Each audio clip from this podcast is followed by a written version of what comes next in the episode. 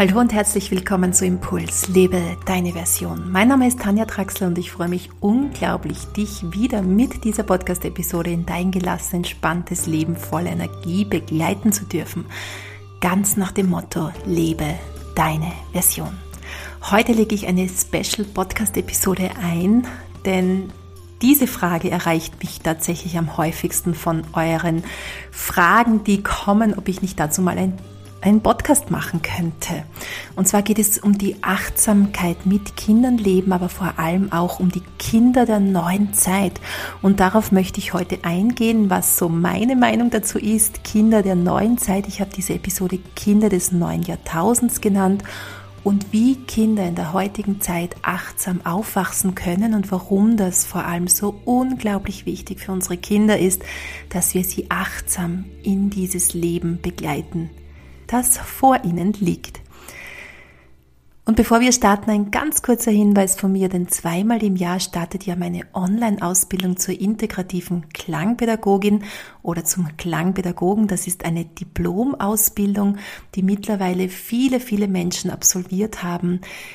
Und zwar Kindergärtnerinnen, Erzieherinnen, Lehrerinnen, Spielgruppenleiterinnen, Yogalehrerinnen, Eltern oder einfach diejenigen, die gerne mit Kindern leben oder arbeiten. Und in dieser Ausbildung geht es auch genau um Achtsamkeit, Körperwahrnehmung, um Entspannung, die wir spielerisch mit den Kindern in den Alltag einfließen lassen, und zwar mit der Klangpädagogik. Wir arbeiten hier mit Klangschalen, mit Gongs, mit Klangkugeln ja, es soll kein weiterer Punkt auf der To-Do-Liste sein, sondern es sollte wirklich spielerisch in den Alltag einfließen und ich bin unglaublich glücklich, dass ich vor vielen, vielen Jahren diese Ausbildung ins Leben gerufen habe, nachdem ich selbst viele Jahre mit dieser Methode gearbeitet habe. Und mittlerweile sind wir tatsächlich in Südkorea angekommen und auch südkoreanische Pädagoginnen und Eltern wenden diese Methode an. Und deshalb freue ich mich umso mehr, dass jetzt bereits der fünfte Online Lehrgang dazu startet und zwar schon am 20. September. Ich arbeite mit einer begrenzten Teilnehmerzahl und es sind jetzt momentan noch wenige Plätze frei. Ich würde mich unglaublich freuen, wenn du mit dazu kommst. Den Link dazu findest du in den Show Notes. Aber jetzt machen wir uns auf zum Thema Kinder des neuen Jahrtausends achtsam aufwachsen. Ich wünsche dir ganz viel Freude beim Hören. Ja, es kommen sehr viele Anfragen zu diesem Thema bei mir rein, per Instagram oder per Mail. Und sehr oft wird die Frage so formuliert, ob ich nicht etwas dazu sagen könnte, und zwar zum Thema Kinder der neuen Zeit.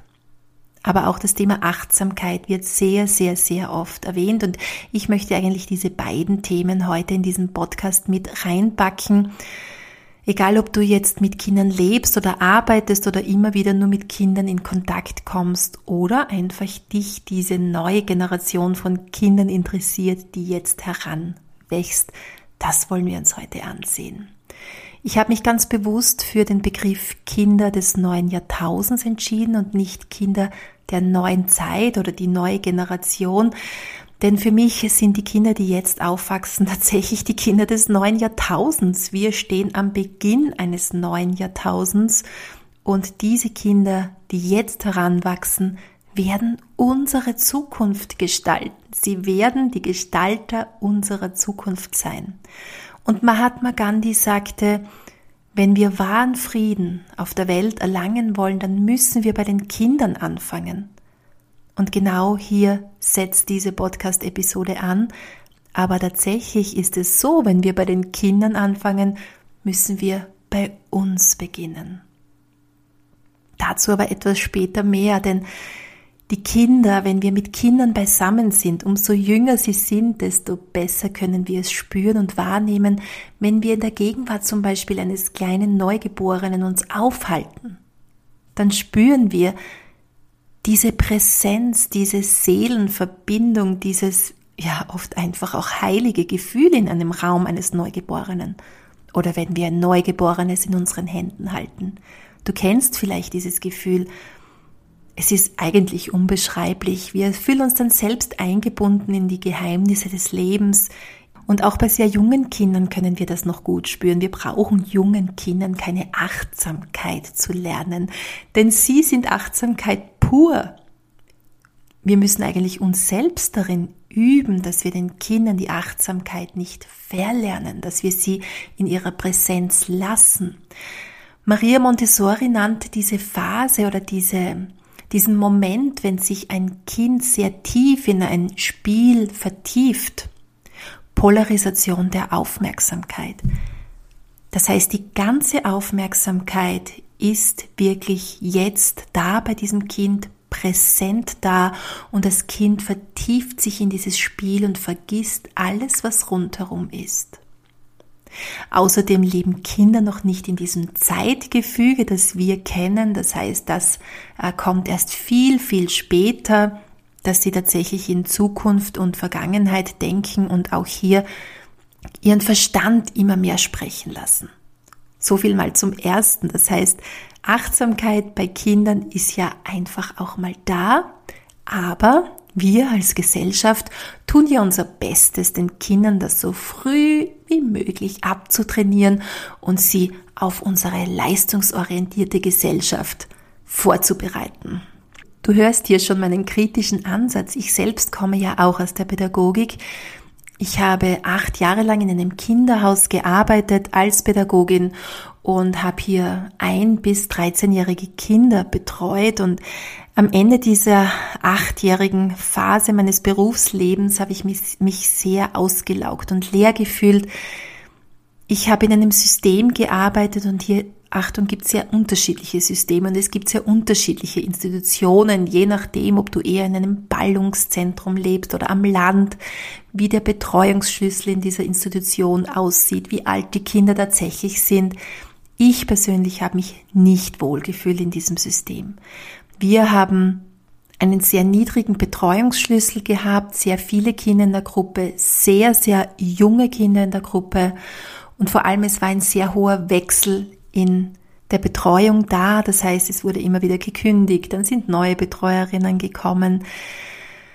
Wir hatten bis 19.30 Uhr am Abend geöffnet, von 6 Uhr in der Früh weg. Also hier sind viele Faktoren zusammengekommen, die mich sehr, sehr nachdenklich gestimmt haben und wo ich auch damals beschlossen habe, auszusteigen aus diesem System und mein Wissen rund um die Arbeit und das Leben mit Kindern auf andere Art und Weise weiterzugeben, in Hinblick auf neue Wege. Ja, ich sehe mich sehr stark als Begleiterin in diese neue Zeit, in die wir jetzt gehen. Und jetzt ist dieser Wandel spürbar an allen Ecken und Enden. Und es werden jetzt tatsächlich, so rund es auf dieser einen Seite geht, auf der anderen Seite bereits die neuen Institutionen geboren oder wir wollen es gar nicht Institutionen lern, äh, nennen, sondern Lernräume, Begegnungsräume für Kinder. Ja, es entsteht gerade sehr, sehr viel.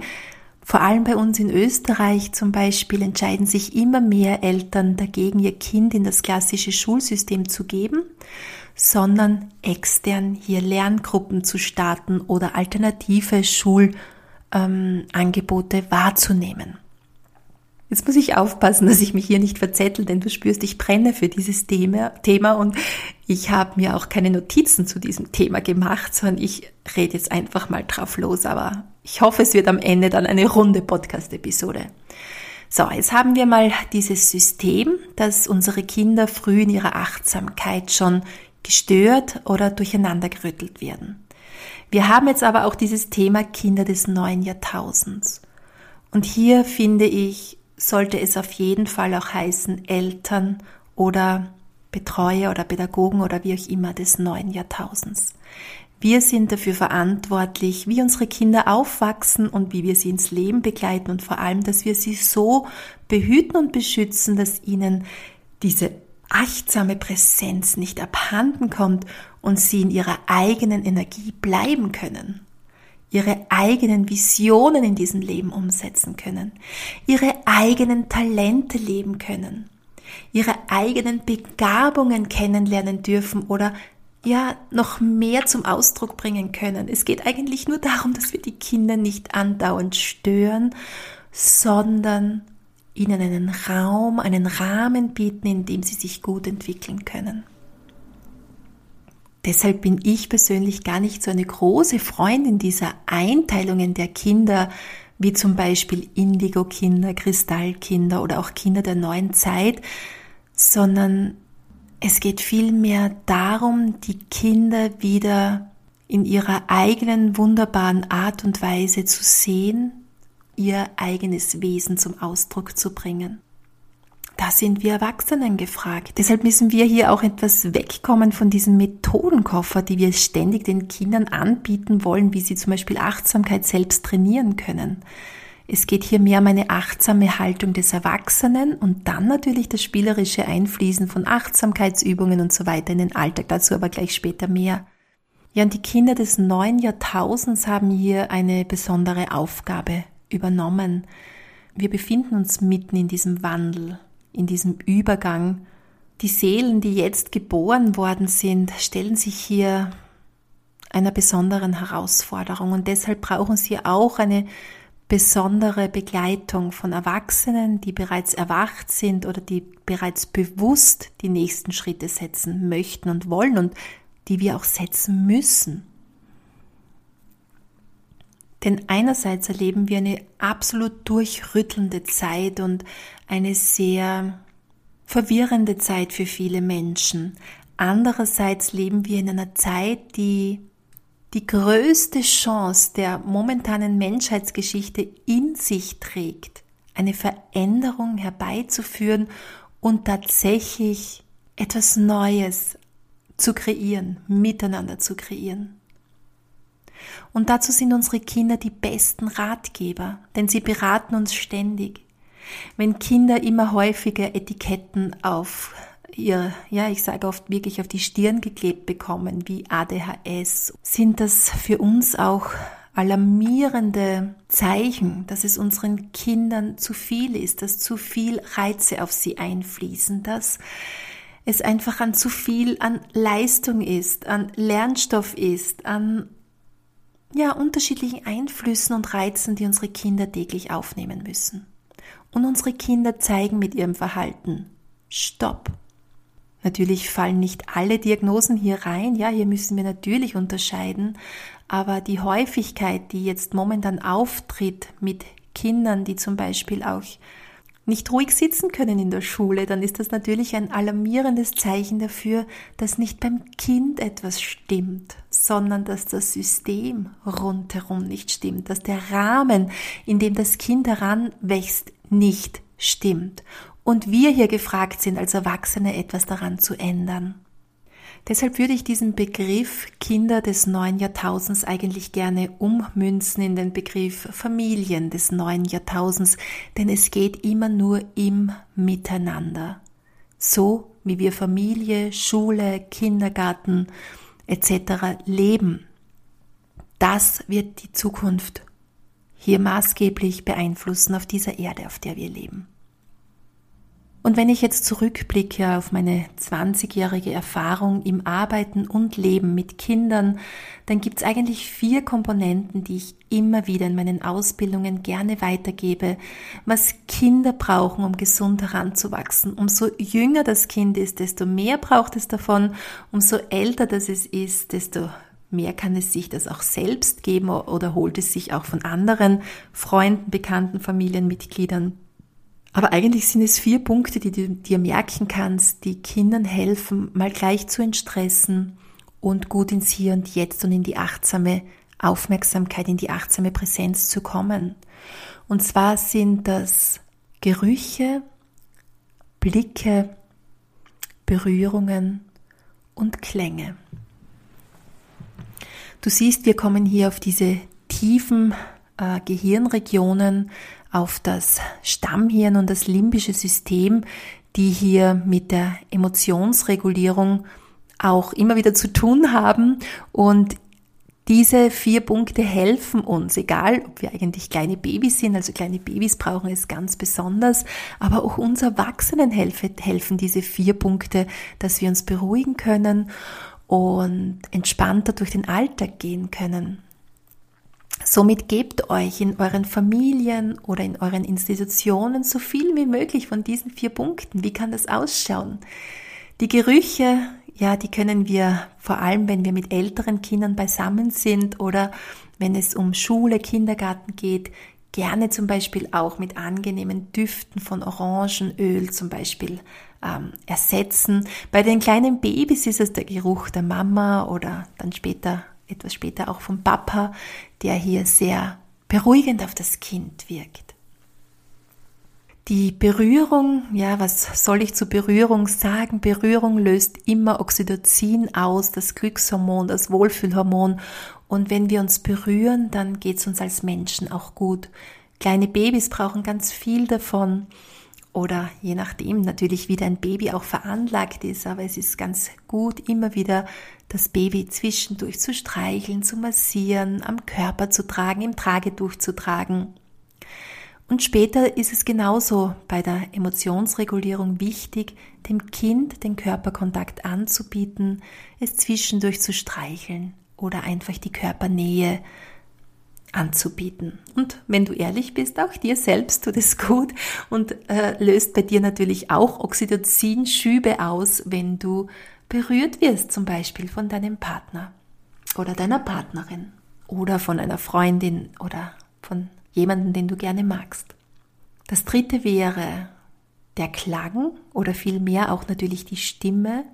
Das heißt, so wie wir mit unseren Kindern sprechen, so wie wir unsere Stimme auch weiterschenken, können wir sofort eine Beruhigung oder ein Wohlgefühl in den Kindern auslösen, wenn es zum Beispiel selbst durcheinander ist oder selbst aufgewühlt ist oder einen Wutanfall hat. Und das vierte wäre der Blick oder die liebevollen Blicke, schenken wir uns wieder vermehrt liebevolle Blicke in unserem Alltag. Ein Blick sagt mehr als tausend Worte und mit liebevollen Blicken können wir unser Gegenüber reich beschenken. Das wären so vier Punkte. Warum habe ich die jetzt dazu genommen? Und zwar egal, äh, welche Kinder aus welchem Jahrtausend. Wir ticken hier alle gleich. Unser Körper, unser Gehirn tickt hier gleich. Wir brauchen diese vier Punkte oder diese vier Komponenten, dass es uns gut geht, dass wir uns wohlfühlen, egal ob wir als Indigo-Kinder geboren sind, als Kristallkinder oder Kinder der neuen Zeit. Und das sind diese Komponenten, die oft zu kurz kommen in unserem Alltag das ist oft etwas, wofür keine Zeit bleibt. Deshalb habe ich sie jetzt auch nochmal in diese Podcast-Episode mit reingepackt. Und das, genau das gehört für mich persönlich auch zu einem achtsamen Aufwachsen. Und hier möchte ich Christopher Willard zitieren, wenn es ums Thema achtsam Aufwachsen geht. So wie ich jetzt schon immer wieder angedeutet habe, es geht um unsere eigene Haltung als Erwachsener dem Kind gegenüber. Christopher Willard schreibt, sich selbst wertzuschätzen und sich die Zeit für Selbstfürsorge zu nehmen, ist wichtig für unsere Fähigkeit, vollkommen gegenwärtig für und verbunden mit unseren Kindern zu sein. Wir müssen lernen, für uns selbst gegenwärtig zu sein, bevor wir es für andere sein können. Ja, und so gibt's weder diesen Alles ist gut Knopf noch irgendeine Technik für zum Beispiel einen Wutanfall bei einem Kind. Gerade während eines Wutanfalls wird uns die Wichtigkeit der eigenen Haltung des Erwachsenen besonders deutlich. Denn die beste Übung für ein Kind, die beste Übung in Achtsamkeit für ein Kind ist die eigene Haltung des Erwachsenen. Vor allem während emotional geladenen Situationen. Ja, wir können den Kindern immer wieder Achtsamkeitsübungen, Achtsamkeitspraxis auch in Form von Spielen oder unterschiedlichen Methoden anbieten. Aber wenn es dann wirklich zu einem Wutanfall kommt, dann hilft keine Klangschalentechnik und kein Alles ist gut Knopf ist auch meistens nicht zu finden, sondern hier zählt dann die eigene Haltung von mir selbst als Erwachsener. Denn hier geht es dann um das Mitgefühl, um diese achtsame Präsenz, dem Kind gegenüber, während es sich selbst in einer Krisensituation befindet. Es geht um diese nicht reaktive Gegenwart, die uns immer wieder natürlich in der Achtsamkeitspraxis begegnet, aber die vor allem in solchen Akutsituationen dann angewandt werden sollte oder kann. Und somit ist es immer wieder wichtig, auch wenn ich jetzt in diesem Podcast über Achtsamkeit mit Kindern leben spreche oder gerade wenn ich über dieses Thema spreche, dass du dich selbst mit diesem Thema auseinandersetzt. Mit unterschiedlichen Übungen oder auch Zeiten der Meditation. Denn Forschungen bestätigen, dass Eltern, die Achtsamkeit praktizieren, mit großer Wahrscheinlichkeit eine gesündere und glücklichere Familie äh, mit besserer Kommunikation und weniger Konflikten haben. Bei Lehrerinnen, die selbst auf ihren Stress achten, benehmen sich die Kinder in der Klasse anders, wurde nachgewiesen, also ruhiger.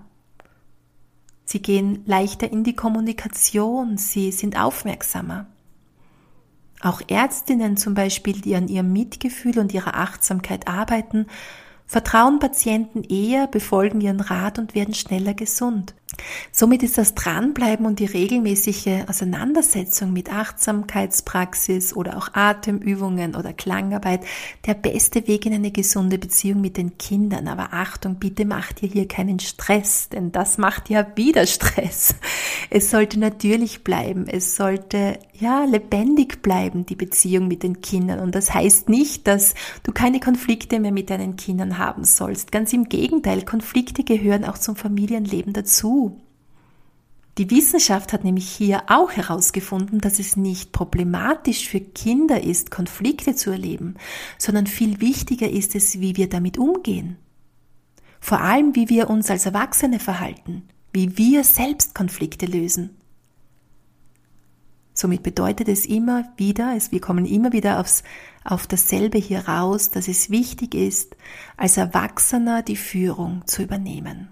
Und das ist natürlich oft nicht so leicht, da wir ständig die Emotionen unserer Mitmenschen im direkten Umfeld rund um uns wahrnehmen oder aufnehmen. Und das erklärt auch, warum das Zusammensein mit Kindern oder Teenagern mit ihren ständigen Achterbahn-Emotionen so anstrengend sein kann.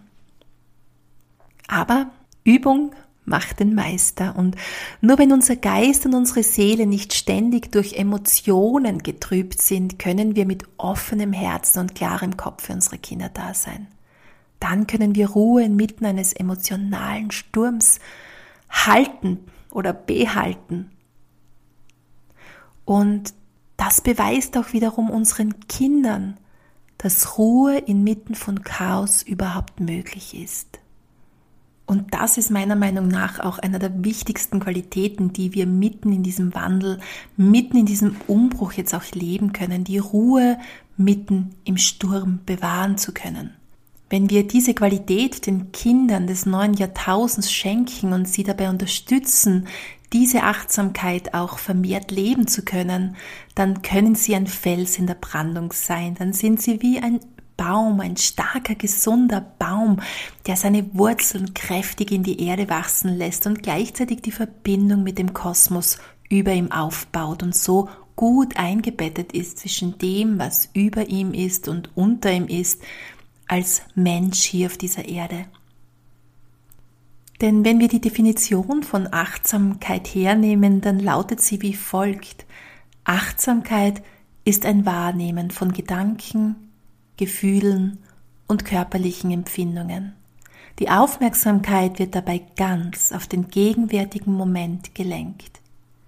Es geht darum, einfach da zu sein, Dinge oder Situationen einfach wahrzunehmen, ohne sie gleich als gut oder schlecht zu bewerten. Es geht um den Kontakt mit dem gegenwärtigen Moment. Es geht um Akzeptanz und Wertfreiheit und bewusst aufmerksam da zu sein. Mit Achtsamkeit, egal in welcher Form, so wie wir es jetzt kurz in diesem Podcast angesprochen haben, schon von klein auf in Kontakt zu kommen, wird zu den wichtigsten Tools für junge Menschen der Zukunft gehören. Stress, digitale Überreizung und Leistungsdruck sind noch allgegenwärtig. Und in der Regel ist die Standardreaktion einfach darauf, wenn unangenehme Erlebnisse erlebt werden, sich auszuchecken.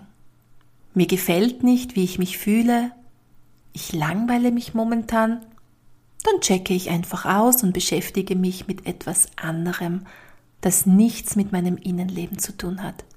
Wie etwa ein Video anschauen, ein Computerspiel spielen, Instagram-Bilder ansehen oder auf Snapchat gehen.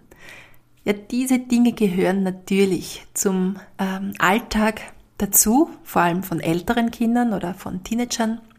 Dennoch macht es Sinn, den Kindern zu zeigen, wie dieses Einchecken funktioniert wenn sie es schon verlernt haben, wenn wir sie schon aus ihrer Achtsamkeit gedrängt haben.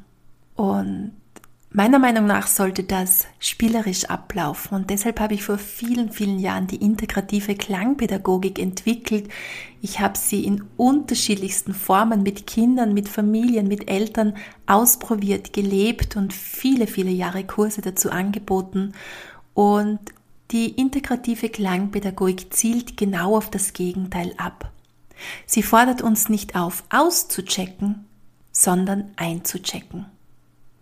Im Laufe der Zeit lernen Kinder ihre Erfahrungen und Gefühle anzunehmen, egal ob sie gerade angenehm oder unangenehm sind, beliebt oder unbeliebt.